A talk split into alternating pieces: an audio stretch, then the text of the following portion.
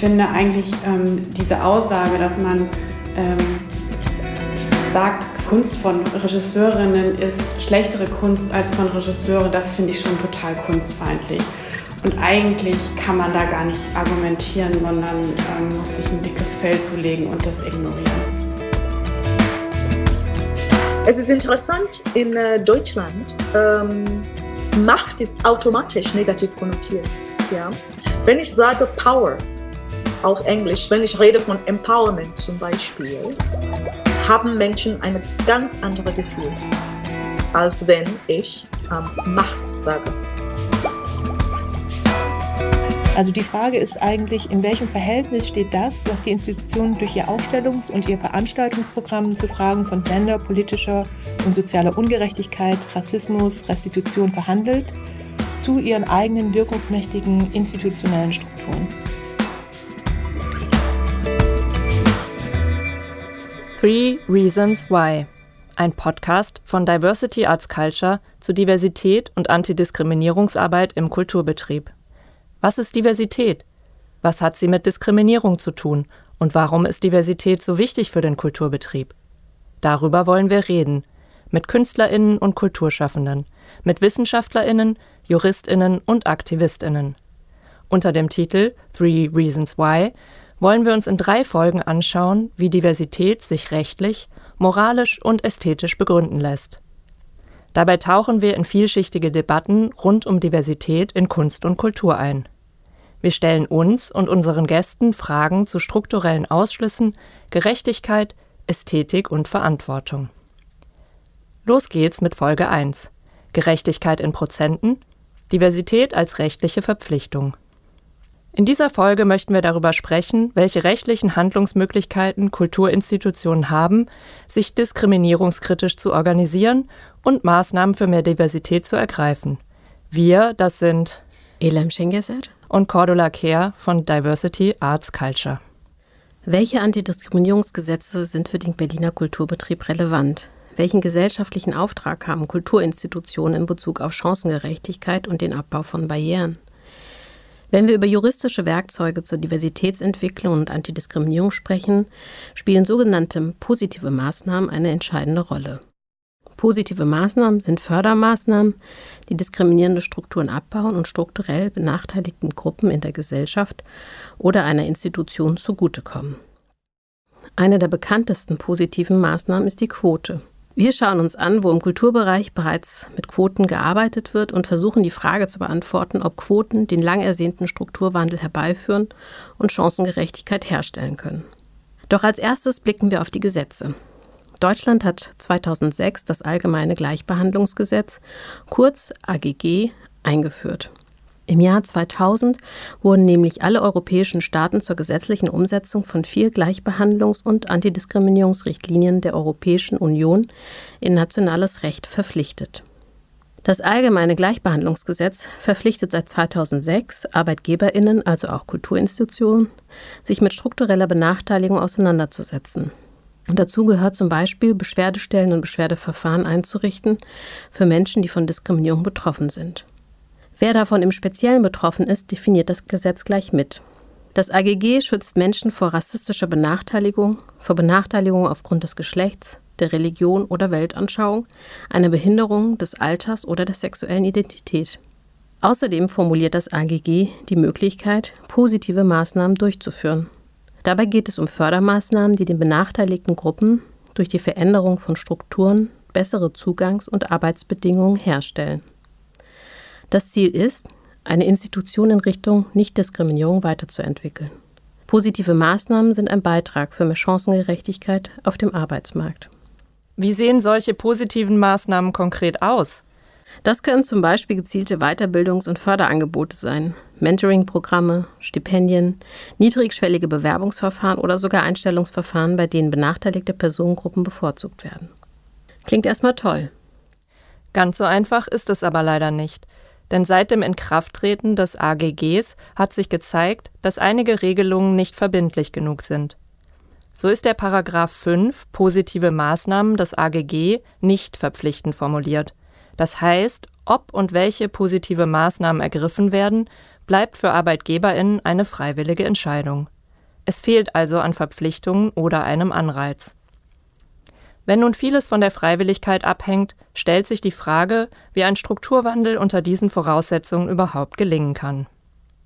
Hier könnte ein Blick in ein weiteres Berliner Gesetz hilfreich sein, das weniger auf Freiwilligkeit in der Frage der Prävention von Diskriminierung setzt. In Berlin ist 2020 das Landesantidiskriminierungsgesetz, kurz LADG, in Kraft getreten. Es ist das erste Gesetz bundesweit, das von Diskriminierung statt von Benachteiligung spricht. Auch wenn das LADG in erster Linie von Diskriminierung durch öffentliche Stellen wie Schule, Polizei und landeseigenen Behörden oder Stiftungen schützt, erweitert es die gesellschaftliche Debatte um Diskriminierung und den Umgang damit. Wir erwarten, dass es somit auch den Diskurs im Berliner Kulturbetrieb prägen wird, der maßgeblich von öffentlicher Hand gefördert wird. Aber noch einmal zurück zum allgemeinen Gleichbehandlungsgesetz. Zunächst wollen wir besser verstehen, wie die Quote funktioniert und ob sie gerecht ist, obwohl sie Menschen bevorzugt.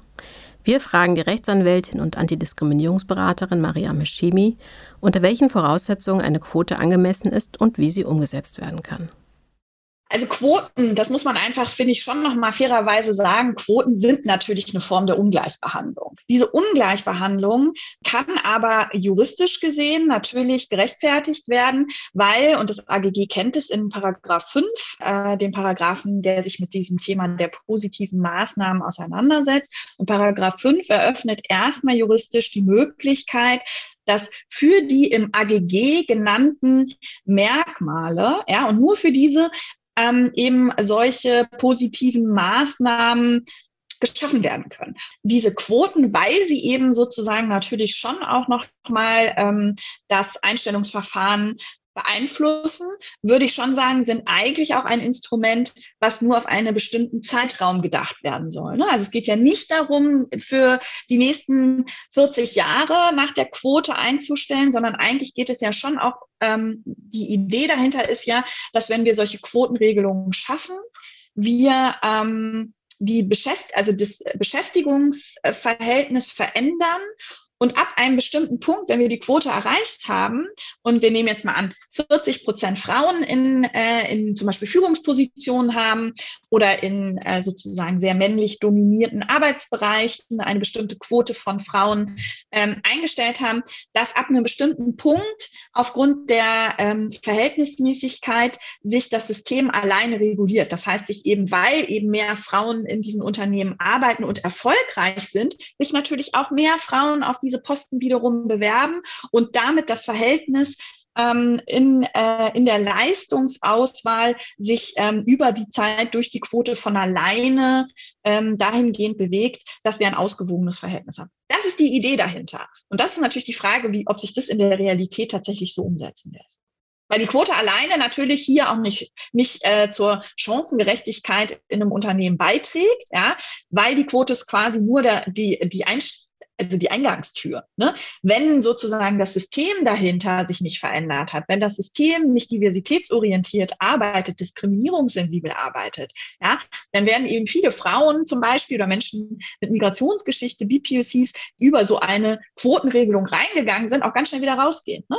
Und dann werden wir diese Quote immer behalten müssen, weil wir es nicht, also wenn das System sich dahinter ähm, nicht verändert, dann hilft uns das nichts. Das heißt, diese Quotenregelung ohne ein Veränderungssystem in der gesamten Organisation ähm, halte ich auch nicht für nachhaltig. Ne? Also das äh, finde ich schon, ist ein großer Kritikpunkt an diesem Quotensystem.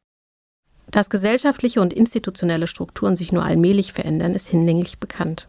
Denn Gesellschaft ist durchdrungen von Machtstrukturen und Hierarchien. Wer wird am Zugang zu gesellschaftlichen Ressourcen gehindert? Schwarze Menschen und Personen of Color sind auch in einer so vielfältigen Stadt wie Berlin in den Institutionen und Verwaltungen immer noch kaum vertreten. Darauf weist auch Cora Yilmaz Günay hin. Cora Yilmaz Günay ist Co-Geschäftsführer des Migrationsrats in Berlin, der sich für mehr Repräsentation und Chancengerechtigkeit von Menschen mit Rassismus und Migrationserfahrungen einsetzt und in diesem Zusammenhang eine 35 Prozent Mindestquote für die Berliner Verwaltung, für Landesinstitutionen und auch für öffentlich-rechtlich organisierte Betriebe fordert. Im Sommer 2021 ist im Abgeordnetenhaus von Berlin das Gesetz zur Förderung der Partizipation in der Migrationsgesellschaft beschlossen worden, das PART-MIG-G. Das ist eigentlich nur eine Überarbeitung des alten Partizipations- und Integrationsgesetzes von 2010, Aber es geht in wesentlichen Punkten ziemlich viel weiter.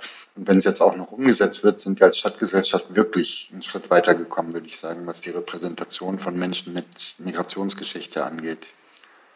Allerdings verweist dieser Begriff Menschen mit Migrationsgeschichte auch weiterhin auf ein Dilemma, aus dem wir nicht rauszukommen scheinen. Ich weiß gar nicht, wie lange diese Migrationsgeschichte eigentlich dauern soll. Viel wichtiger wäre es ja, die Betroffenheit von Rassismus endlich statistisch zu erheben und das zum Kriterium zu machen. Es ist so, dass ja beispielsweise auch deutsche Sintize und Romnia nicht ausreichend repräsentiert sind, die haben aber gar nichts mit Migration zu tun. Und auch die Urenkel äh, der ersten Gastarbeitsgeneration, die Deutsche sind und nicht mal mehr in die Kategorie Migrationshintergrund fallen, die vom Statistischen Bundesamt erfasst wird, äh, die brauchen was anderes, um in die Institutionen zu kommen. Eine 35 Prozentquote für Menschen mit Migrationsgeschichte wäre natürlich wünschenswert, klar. Aber wenn damit weiterhin weiße Menschen aus Nachbarländern von Deutschland gemeint sind, hilft eine solche Quote eigentlich gar nicht äh, dabei, die fehlende Repräsentation zu thematisieren, von der schwarze Menschen und Menschen of Color betroffen sind. Weil Verwaltungen, Betriebe, Stiftungen und auch Kultureinrichtungen natürlich sagen können, schaut, wir haben doch so und so viele mit Migrationshintergrund.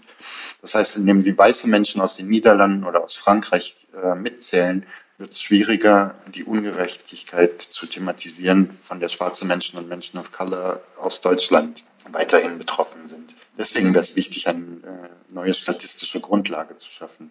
Antidiskriminierungs- und Gleichstellungsdaten, wie sie europaweit im Gespräch sind, wären dabei hilfreicher als ein bloßer Blick auf den Geburtsort oder auf den Pass von Menschen oder auf die Pässe oder Geburtsorte der Eltern oder Großeltern. Außerdem wäre natürlich auch gut, bei Fragen von Repräsentation viel weniger auf Freiwilligkeit zu setzen. Kulturinstitutionen haben, wie wir nun wissen, mit positiven Maßnahmen eine rechtliche Handhabe, um Diversität zu fördern. Und sie haben eine Verantwortung in Bezug auf Chancengerechtigkeit, auch wenn diese eher auf Freiwilligkeit baut. Diese Verantwortung gilt besonders für gesellschaftlich benachteiligte Gruppen. Zu diesen Gruppen zählen auch Menschen mit Behinderungen, die nach wie vor auf vielen Ebenen der Gesellschaft starke Ausschlüsse erfahren. Um Selbstbestimmung und Teilhabe von Menschen mit Behinderung insbesondere im Arbeitsleben, zu schützen, gibt es das SGB IX, das Sozialgesetzbuch, das eine wichtige gesetzliche Grundlage bildet, um Teilhabe einzufordern. Aber auch die 2009 von Deutschland unterzeichnete UN-Behindertenrechtskonvention nimmt mit Artikel 30 auf den Ausschluss von Menschen mit Behinderung im Kulturbereich Bezug. Sie verpflichtet die Vertragsstaaten sicherzustellen, dass Menschen mit Behinderung gleichberechtigten Zugang zu Kulturorten und deren Programm haben und Menschen mit Behinderung sollen die Möglichkeit haben, ihr künstlerisches Potenzial zu entfalten und die Gesellschaft damit zu bereichern. Es müssen im Kulturbereich und im Ausbildungsbereich also Barrieren abgebaut werden, damit Menschen mit Behinderung eine selbstbestimmte künstlerische Laufbahn einschlagen können.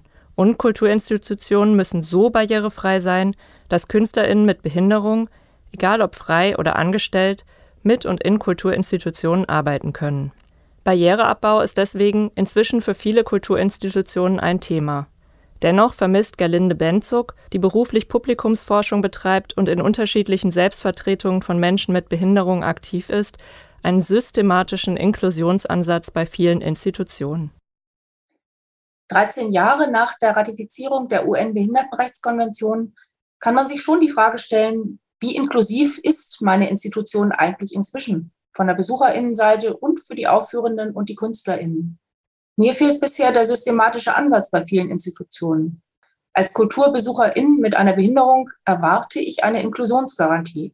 Das bedeutet unter anderem barrierefreies Online-Ticketing, auffindbare Informationen, wie barrierefrei oder eben noch nicht eine Institution für Menschen mit unterschiedlichen Behinderungen ist, inklusive angemessener Vorkehrungen zum Ausgleich mangelnder Barrierefreiheit. Ich erwarte geschultes Personal an allen Kontaktpunkten der Servicekette. Vor allem aber erwarte ich von den Organisationen detaillierte Maßnahmenpläne, in welchen Zeithorizonten und mit welchen Mitteln die Zugangsbarrieren abgebaut werden. Die zugrunde liegende Evaluation und die Maßnahmenpläne sollten auf Augenhöhe gemeinsam mit betroffenen ExpertInnen erarbeitet und regelmäßig überprüft werden. Und selbstverständlich sollte die Förderhöhe auch an die Erfüllung der Inklusionsziele geknüpft werden. Im Rahmen des Audience Development sollten Maßnahmepläne entstehen, wie besonders von Zugangshürden betroffene Menschen mit Behinderungen von Kulturschaffenden und ihren Institutionen besser als bisher angesprochen werden können. Wie sind zum Beispiel Menschen erreichbar, die in Einrichtungen leben? Menschen mit geistigen oder psychischen Beeinträchtigungen. Dafür sind möglicherweise neue oder angepasste Veranstaltungsformate nötig, die aber auch eine Chance der Bereicherung für nicht von einer Behinderung betroffene BesucherInnen bieten. Gleichzeitig wird so künstlerisches Potenzial aktiviert. Sehr wichtig ist in meinen Augen für das schrittweise Gelingen von kultureller Inklusion, dass sich die Haus- und AbteilungsleiterInnen zu einer wirklich inklusiven Ausrichtung ihres kulturellen Angebots bekennen, 360 Grad, und dafür das nötige Wissen erwerben sowie die nötigen Ressourcen bereitstellen. Warum braucht es diese inklusive Haltung in den Leitungsetagen jenseits bestehender gesetzlicher Vorgaben? Eine nachhaltige Publikums-, aber auch eine nachhaltige Programm- und Personalentwicklung ist per se divers und damit auch inklusiv. Wir denken allein an die Besucherinnenquantität. Rund 600.000 Menschen mit einer Behinderung leben in Berlin, plus TouristInnen. Das ist ein großer und bisher sehr vernachlässigter Markt. Und selbstverständlich denken wir auch an die Besucherinnenqualität. Es macht etwas mit einem Publikum, wenn es diverser aufgestellt ist und beispielsweise eben auch in einem angemessenen Anteil Menschen mit unterschiedlichen Behinderungen repräsentiert sind. Was aber, wenn sich eine Institution nicht inklusiv bewegen möchte oder meint, dies aus Gründen wie beispielsweise Denkmal- oder Brandschutz, mangelnden Ressourcen oder mangelndem Wissen nicht zu können?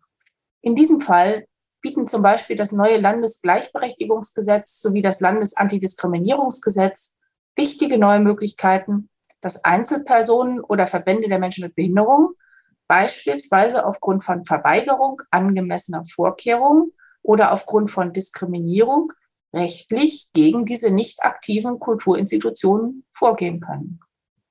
Lassen Sie uns positive Perspektiven für die kulturelle Teilhabe von Menschen mit Behinderung als BesucherInnen oder Kulturschaffende avisieren. Ich wünsche mir, dass die Verantwortlichen in den Kulturbetrieben die Corona-Pause jetzt nutzen, um effektive Öffnungsstrategien für kulturelle Inklusion gemeinsam mit den ExpertInnen aus den Communities und Verbänden zu erarbeiten und dabei auch die Schnittmengen zu anderen marginalisierten Gruppen gut nutzen.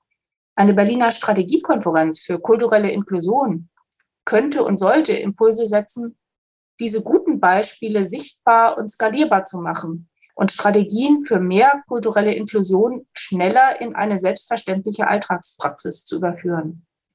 Schaut man in die Berliner Koalitionsvereinbarung 2021 bis 2026, liest man dort, die Koalition ist in ihrer Kultur- und Medienpolitik den Grundsätzen von Freiheit, sozialer Gerechtigkeit, fairer Vergütung, Equal Pay, ökologischer Nachhaltigkeit, Gleichstellung, Diversität und Inklusion verpflichtet. Nehmen wir also die Kulturpolitik und die Kulturbetreibenden beim Wort für die Schaffung von gleichberechtigter kultureller Teilhabe in Berlin. Trotz aller Gesetzgebung, der große Strukturwandel blieb bisher aus. Keine Klagewellen nach AGG, keine verbindlichen Quoten, keine Verpflichtungen. Stattdessen gibt es nach wie vor Strukturen, die den Erhalt von Macht und Privilegien stützen und sich nur sehr langsam ändern. Braucht es deswegen mehr Mut zur Selbstverpflichtung? Braucht es finanzielle Anreize, die gesellschaftliche Teilhabe zu stärken? Und was für Erfahrungen mit freiwilligen Quoten gibt es bereits im Kulturbereich? Wir haben uns die wichtigsten Gesetze angeschaut, die im Kulturbetrieb in Bezug auf Antidiskriminierung, Diversitätsentwicklung und Chancengerechtigkeit eine Rolle spielen. Die 35-Prozent-Quote für Menschen mit Rassismuserfahrung in der Berliner Verwaltung wurde nicht eingeführt. Das AGG erlaubt ArbeitgeberInnen aber die Einführung einer Quote in ihrer Institution. Uns stellt sich deshalb die Frage, wie steht eigentlich der Kulturbetrieb zu Quoten? Einerseits ist die Quote ein rotes Tuch im Kulturbetrieb. Eine Quote würde die Kunst zerstören, titelte beispielsweise die Zeit einst anlässlich der Oscarverleihung. Wo im Kulturbetrieb über Quoten gesprochen wird, wird schnell der Vorwurf der Zensur laut. Quote und Kunstfreiheit, Quote und Qualität werden leider oft als Gegensatzpaare begriffen. Andererseits setzen einige Kulturinstitutionen, Kulturschaffende und KünstlerInnen ganz bewusst auf freiwillige Quoten, um endlich etwas an den ausschließenden Strukturen des Kulturbetriebs zu ändern. Die Frauenquote ist die mit Abstand am häufigsten geforderte und erprobte Quote im Kulturbereich. Das liegt unter anderem daran, dass sie sich, zumindest wenn man einer binären Geschlechtereinteilung in Mann und Frau folgt, leicht festsetzen und überprüfen lässt. So fordern beispielsweise die Initiativen Pro Quote Film und Pro Quote Bühne 50 Prozent Frauenanteil in allen Gewerken der Bühnen- und Filmbranche. In Museen lässt sich die Zahl der ausgestellten Künstlerinnen leicht zählen, auch von Aktivistinnen wie den Guerilla Girls. Ein bekannter Slogan der Gruppe heißt Do women have to be naked to get into the Met? Also auf Deutsch, müssen Frauen nackt sein, um ins Met, das Metropolitan Museum of Art, zu kommen. Mit diesem Spruch machten die Guerilla Girls darauf aufmerksam, dass in großen Museen zwar viele Bilder mit Frauenakten hängen, diese aber zu einem sehr großen Teil von männlichen Künstlern gemalt wurden. Durch solche Aktionen und das wachsende gesellschaftliche Interesse an feministischen Themen erhöht sich der öffentliche Druck auf Museen. Manche Museen arbeiten deswegen mit freiwilligen Selbstverpflichtungen. In den Niederlanden haben sich 2019 drei Museen Frauenquoten gesetzt, um mehr Werke von Künstlerinnen zu kaufen und auszustellen. Auch Yvonne Büdenhölzer, Leiterin des Theatertreffens der Berliner Festspiele, entschied sich 2019 zur Einführung einer 50% Frauenquote für die Zehnerauswahl des Theatertreffens. Wir haben mit ihr gesprochen, um zu erfahren, wie sie die Wirksamkeit dieser Quote einschätzt. In der Historie des Theatertreffens waren bis 2019 11,2% Regisseure und äh, Regisseurinnen und halt über ähm, 88% Regisseure. Und ähm, wie gesagt, ich hatte dann einfach das Gefühl, das ändert sich nicht mit nur guten Absichtserklärungen und habe dann ähm, entschieden, was passiert eigentlich, wenn man so eine Quote von, ähm, von außen setzt und habe das dann mit verschiedenen ähm, JurorInnen auch diskutiert, dann auch mit der Intendanz diskutiert und dann sind wir zu dem Entschluss gekommen, ähm, dass wir das ähm, auf jeden Fall jetzt mal von außen vorgeben werden. Und dann haben wir erstmal für zwei Jahre die Quote gesetzt und die haben wir jetzt auch nochmal verlängert äh, um zwei Jahre. Und geändert äh, hat sich ähm, zum einen das Sichtungsverhalten der Jury, weil erstmal schon mal viel mehr Regisseurinnen angeschaut worden sind. Also die JurorInnen sind ja frei, wo sie hinreisen und wie viel sie reisen. Und ähm, wenn es dann auf dem, auf dem Reiseplan zwei Inszenierungen gab, die einer Frau oder die eines Mannes, sind sie immer zu der Frau gefahren, weil sie auch selber natürlich ähm, innerhalb ihrer Reisestatistik die Quote erfüllen ähm, wollten. Also das heißt, erstmal sind mehr Regisseurinnen angeguckt worden, es ist auch mehr ähm, so in der Fläche angeschaut worden, das kann man auch sagen, so abseits der großen Metropolen. Und was ich glaube, was wir geschafft haben, also uns oder uns war immer klar, wenn wir die Quote setzen, wird sich ja nicht sofort die Theaterlandschaft verändern. Das ist ja ein lang, langwieriger ähm, Prozess. Und was wir aber, glaube ich, geschafft haben, ist, es kam aber auch zu einem richtigen Zeitpunkt, dass das Thema, ähm, wie besetze ich äh, Regiepositionen zumal erstmal in den Häusern, ich würde jetzt mal sagen, überall präsent war, weil das einfach so ein, ja, eine starke Setzung von einem von vielen als wichtig angesehenen Festival ähm, gemacht wurde. Und das war auch, der, war auch die Idee. Dann, wenn die, äh, wenn Frauen inszenieren, sind es oft die Nebenspielstätten oder die Kinder- und Jugendtheaterbereiche oder die Site-Specific-Projekte, aber es ist seltener die große ähm, Bühne. Und das Theatertreffen ist ja schon ein Festival, was auch ähm, oft große Arbeiten äh, nominiert und daran lag das, lag das meines Erachtens auch ähm, dass es mehr Männer in der Auswahl ähm, gab und gibt.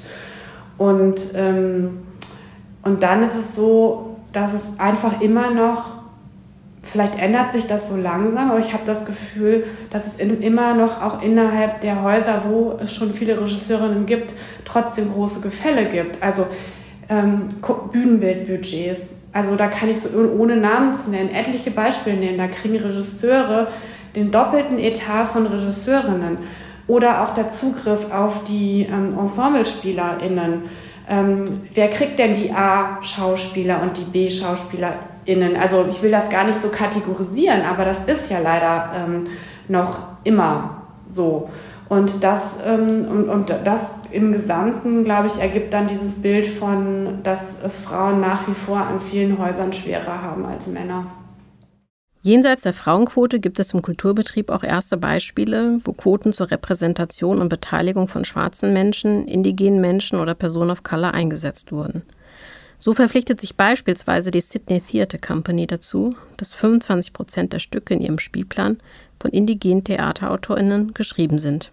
Und der Dramatiker Nejati Öziri, der als Dramaturg am Berliner Gorki-Theater sowie den Berliner Festspielen arbeitete und Hausautor am Nationaltheater Mannheim war, stellt seinem Stück Die Verlobung in Santo Domingo ein Widerspruch, eine Produktionsbedingung mit Quote voraus.